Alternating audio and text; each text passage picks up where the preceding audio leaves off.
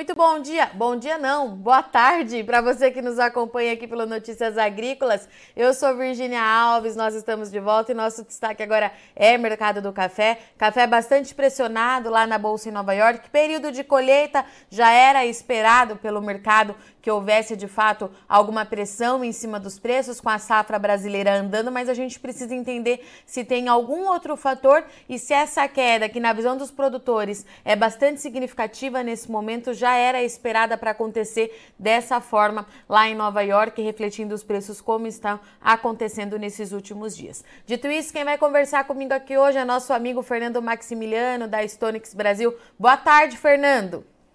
Boa tarde, Virginia. É um prazer enorme estar aqui com você. Vamos lá, então. Nova York pressionado, uma semana de baixa. O que, que você tem para me contar, Fernando? Olha, Virginia, como sempre, né, é mais do mesmo. A gente já, inclusive em entrevistas até aqui com você, a gente já havia abordado esse tema há algumas semanas.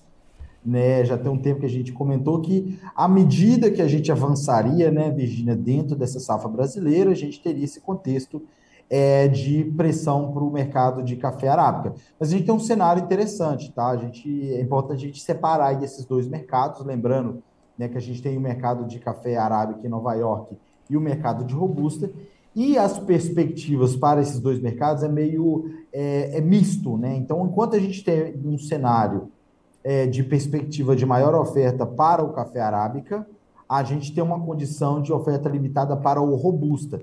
A gente vê robusta bastante aí, teve bastante suporte, né? Avançou. Se a gente pegar, Virgínia, a, a, variação dos preços desde o início do ano, se não me falha a memória, foi mais de 20% de alta no primeiro trimestre. E aí a gente está chegando no final do segundo trimestre. Se for considerar né, o avanço durante os, o, esses, esses meses até o momento, é algo próximo de 35% de valorização do café robusta em Londres. Tá? Isso por conta é, da quebra que a gente teve na safra, é, a gente vai ter né, um problema da safra que está por vir aí da Indonésia e o problema dos estoques do Vietnã. Agora, o Arábica, Virginia, como a gente até comentou lá atrás, essa perspectiva, esse avanço da safra brasileira e essa perspectiva de maior oferta é, tem contribuído aí para um cenário de expectativa de oferta maior para a Arábica e, obviamente, a pressão que a gente tem visto nas últimas semanas. E Fernando, aquela pergunta, você deve estar recebendo muito aí essa pergunta e os produtores também é, mandam todos os dias. Aqui tem produtor me perguntando: tem espaço para esse café é, cair mais esse período? Porque a gente sabe que a colheita está ganhando ritmo agora, né, Fernando? Olha, Virginia, primeiro, né, deixar claro aqui: mercado de café é um dos mercados mais voláteis é muito Sim. difícil antecipar preço, então a gente tem que ter é, é, é, noção do, da dificuldade do mercado que a gente está lidando. Então é, é, muito complexo, mas vamos traçar aqui um, um, um conjunto, né, Virginia, desse cenário. É, primeiro, a gente havia já até comentado lá atrás que a, o USDA divulgaria aí seu balanço de oferta e demanda global em junho, é, e a gente já tinha falado que muito provavelmente viria com um excedente. Claro, a gente tem toda aquela discussão, né, Virginia, de tamanho da safra brasileira, tamanho da safra, é, das estimativas, mas enfim, querendo ou não, o USDA é uma instituição que tem um, uma respeitabilidade considerável no mercado de café, e eles apontaram para um excedente de 4 milhões de sacas no balanço de oferta e demanda global. Então, isso é, por si só já é baixista né, Virginia? Um ponto importante que vale a pena mencionar é o seguinte: a gente, nas, há, algumas, algumas semanas atrás, a gente tinha aí essa preocupação com o inverno brasileiro, o que dava um certo suporte para os preços. Essa preocupação se foi nesse momento, a gente não tem expectativa de, de geada, né? E claro, é, o clima pode mudar totalmente, então a gente vai ter que monitorar isso, mas sem essa preocupação com a questão do clima, a gente já vê aí também o mercado um pouco mais pressionado e é, acho que vale a pena até mencionar, essa semana não o dólar está em alta, mas na semana passada a gente viu aí o dólar em queda, na outra semana também, né? Há duas semanas a gente está vendo o dólar em queda. E o dólar em queda, Virginia, é altista para Nova York. Então a gente viu Nova York caindo mesmo com o dólar em queda, ou seja, essa queda do dólar meio que limitou essas perdas que poderiam ter sido mais intensas em Nova York, tá? Deixando claro isso. É, daqui para frente, Virginia, a gente vai ter, primeiro, ter em mente que essa questão do robusta, ela é um fator, e apesar de serem dois mercados, os dois trabalham de certa forma juntos, tá? Então a gente não pode analisar um e esquecer do outro, então existe uma restrição de oferta do robusta e isso dá suporte para os preços, mas é, à medida que a gente avança, é importante olhar, é, porque o mercado está sempre, né, Virginia, tentando antecipar, o mercado de café sempre quer antecipar.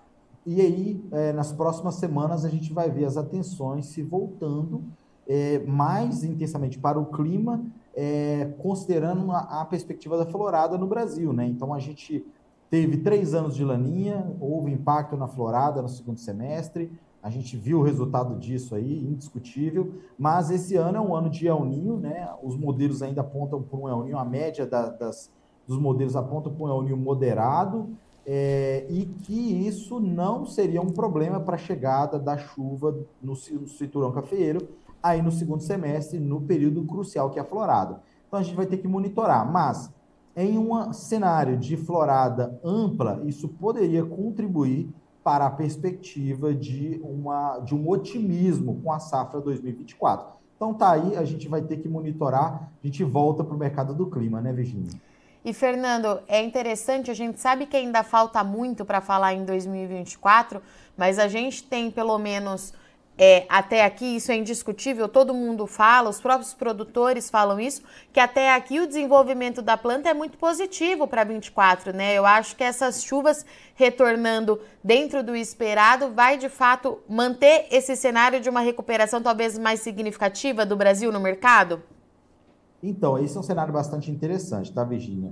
Primeiro que, é, considerando o desenvolvimento né, da, vegetativo, de fato houve uma recuperação muito boa, o clima foi, foi favorável no primeiro semestre desse ano, a gente teve chuvas aí bastante é, a, a, favoráveis para o, para o desenvolvimento, mas a gente tem que também ter um, um, uma noção, né? A geada de 2021 e toda esse, essa diversidade do clima que a gente tinha que a gente teve, perdão, nos últimos três anos, ela mudou um pouco a tendência do café, tá? Enquanto a gente tinha uma concentração muito grande de lavouras em anos de binariedade positiva e negativa, nesse momento a gente tem um, um cenário um pouco mais misto, tá? Então, em, é, a gente viu inversão nesse, nessa bienalidade em algumas regiões que foram impactadas pela geada. Então, o que a gente tem é, observado, Virginia, é uma tendência de uma é uma diminuição dessa, dessa amplitude, né, dessa variação entre os anos de alta e o ano de baixa. Tá? Então, assim, a, a, gente acredita que essa variação, enquanto a gente antes tinha uma safra muito grande, depois uma safra bem menor, essa, essa distância tende a diminuir. Mas, de fato, esse cenário de é, clima favorável no Brasil, é, isso contribui para um otimismo para a safra 24, um otimismo, inclusive, por parte dos agentes, que essa safra poderia ser né, é, maior ou, ou, ser próxima né, do que a gente viu em 2020. Mas isso aí é pura especulação, está todo mundo tentando entender, nós estamos muito longe disso. Sim. E aí o que a gente tem que monitorar mesmo, Virginia, é clima e ver como vai ser essa florada, que ela é uma etapa mas também não quer dizer que vai definir, né, Virginia? Depois a gente tem ainda o clima no final do ano, a gente tem janeiro, fevereiro, que é período crucial. Então tem muita coisa para acontecer, né? E Fernando, se tudo ocorrer né, dentro do que é o esperado, que a gente espera aí depois de três anos de problema e de dificuldade, a safra de 2024, então, repito, né? A gente está falando numa possibilidade muito positiva, de um futuro muito otimista. Se acontecer tudo dentro do que é esperado, a partir de 2024 a gente vai conseguir entender como é que a nossa produção vai caminhar de agora em diante. Exatamente, porque a gente está numa num cenário que mudou né, bastante esse, essa trajetória que a gente tinha, né, Virginia? Veja bem, 2020 a gente teve uma safra recorde no Brasil. 2021 a gente te, seria um ano de baixa, cuja queda foi acentuada pelo, pelo, pelos problemas climáticos. 2022 deveria ser um ano de alta se não fosse a geada de 21. 2023 deveria ser um ano de baixa, esse ano agora, mas está sendo maior do que 2022, Sim. porque a gente está na recuperação dessas lavouras. Então, a, a, partir de agora, a gente vai entender como que vai ser a nova tendência do ritmo de, de crescimento da produção brasileira aqui nos próximos anos. E, Fernando, eu quero retomar é, um ponto que você trouxe para gente, que você já deixou claro, a gente sempre fala muito isso, né? Que o mercado do café ele é muito difícil de se precificar e de falar de um dia para o outro, né? Com certeza, se eu te chamar para conversar amanhã, a chance de ser um outro mercado é muito grande. Mas você tocou num ponto é, que está apresentando bastante instabilidade, que é o câmbio.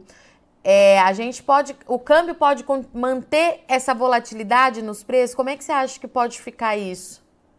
Olha, o cenário do câmbio é o seguinte, Virginia, claro, não vamos antecipar câmbio aqui, que aí é uma análise macroeconômica totalmente diferente Sim. e complexa. Mas quando a gente tem é, um, um, dos motivos, né, vamos lá, um dos motivos que a gente teve máximas de preço nesses últimos anos, principalmente em 2022, tá, Virginia? A gente alcançou aí R$ 1.500 no mercado físico do Arábica, Lembrando, a, o máximo de Nova York que nós observamos, se não me falha a memória, foi próximo de 250 cents, 258 cents, se não me falha a memória, no início de fevereiro, antes da eclosão da guerra russo-ucraniana. É, esse é um patamar que é, inclusive, inferior ao nível de preço que a gente observou em 2011, 2012, quando a gente teve a bolha das commodities, em Nova York. Mas no Brasil a gente teve máxima histórica. Olha como o câmbio influencia aí. Então, é, em um cenário de queda do câmbio, isso tende a pressionar os preços do físico no mercado brasileiro e tende a dar suporte em Nova York.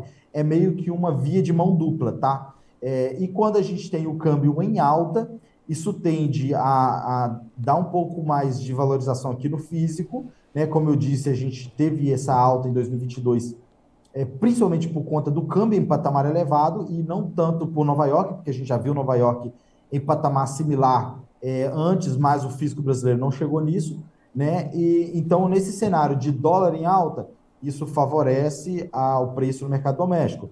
Mas um cenário de dólar em baixa, isso tende a pressionar os preços do mercado doméstico aqui no Brasil, tá? Fernando, diante de tudo isso, tem como a gente tentar adivinhar ou traçar uma linha do que pode acontecer amanhã lá em Nova York?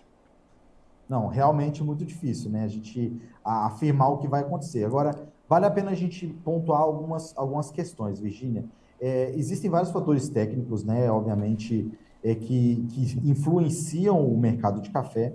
Um deles é a questão dos agentes especulativos. Então, é, o último posicionamento que a gente tem, os dados é da última terça-feira, dia 20, e vale a pena mencionar que naquele, naquela, nos dados da terça-feira eles mostraram que os fundos em Nova York, ali a gente já tinha visto bastante queda do Arábica, né? Que os fundos em Nova York já tinham vendido mais de 5 mil contratos, né? É, da terça-feira anterior até o dia 20. E Londres, eles haviam estendido a posição comprada em quase 2 mil contratos, eles estavam com mais de 48 mil contratos compra comprados. Esse é um patamar bastante elevado. O que abre espaço, né, é, que é um cenário que a gente está observando, de correção também desses preços. Então, é, existe também esse cenário de correção. Você conhece muito bem, né? Você acompanha o mercado muito bem. A gente vê um movimento, vê um movimento logo depois de, de correção de realização. A gente vai ter que ficar de olho que muito provavelmente esses são cenários possíveis para os próximos dias. Muito bem, Fernando, meu amigo, obrigada mais uma vez pela sua disponibilidade de vir conversar é, aqui com a gente. Pelo que você me disse, tem muita coisa para a gente acompanhar, mesmo com a colheita acontecendo aqui no Brasil. Portas abertas, volte sempre. Você sabe que você é um grande parceiro aqui do Notícias Agrícolas. Que isso, é um prazer enorme. Eu que agradeço pelo convite. Portanto, então, estivemos aqui com o Fernando Maximiliano, analista da Stonex Brasil, mercado do café terminando com desvalorização. Vou falar aqui para vocês teve hoje 500 pontos de baixa no contrato de setembro de 2023 e fechou na casa do 161 lá em Nova York, se aproximando de 1,60 e a gente tem vários fatores influenciando essa baixa nesse momento, entre eles, é claro, o avanço da colheita no Brasil, que os trabalhos ganham ritmo. A Cospé divulgou hoje mais de 20%, mais de 25% da área da, da, de atuação da cooperativa já foi colhida tudo isso pressiona o mercado, mas tem muita coisa para a gente continuar acompanhando as demais origens produtoras. Isso vale tanto para o arábica quanto para o café robusta. Tem exportação para a gente acompanhar daqui a pouco para ver como é que o Brasil conseguiu trabalhar nesse mês de baixa oferta. A gente já sabe que o mês de julho, junho e julho, por, é, por naturalmente, né, já é o mês de embarcação de exportação, perdão, com um volume mais baixo, então tem muita coisa para acompanhar nesse mercado. A colheita na safra do Brasil já começou, ganhou ritmo, mas ainda tem bastante coisa para acontecer. Do lado do clima, muito positivo para a colheita, tempo firme, céu aberto e o produtor vai conseguir também, pelo menos nos próximos dias, manter aí as atividades de pós-colheita, principalmente aquele produtor que está focando num trabalho é, de qualidade, no café de qualidade, vai trazer a diferença porque as condições climáticas de fato são positivas e o cenário positivo também é que não há indicação, pelo menos no curto prazo, de frio ou geada nas áreas cafeiras do Brasil nos próximos dias, tá certo? E agora, lembrar você que hoje é dia 28 de junho, faltam dois dias para você enviar a sua história para o nosso concurso da melhor história de um agricultor. Lá no Notícias Agrícolas, aqui no site e também nas mídias sociais, você encontra todas as especificações que o seu vídeo precisa ter, como você envia e nós estamos de fato ansiosos para conhecer a história da sua família. Não esquece de mandar, é rapidinho, um vídeo de até dois minutos feito na horizontal, contando por que que você e a sua família são agro, são, fazem parte do agro, fazem a história do Brasil acontecer, tá certo? E você que está nos acompanhando já conhece o Acessa Agro, é a plataforma de benefícios da Singenta. Nela você ganha pontos através de compra de produtos da marca. São mais de 3 mil itens. Então, se você ainda não conhece, a hora é agora. Vá até o acessaagro.com.br e conheça. Se você é agro, acesse. Vou ficando por aqui. Não sai daí que Notícias Agrícolas continue. Já já a gente está de volta.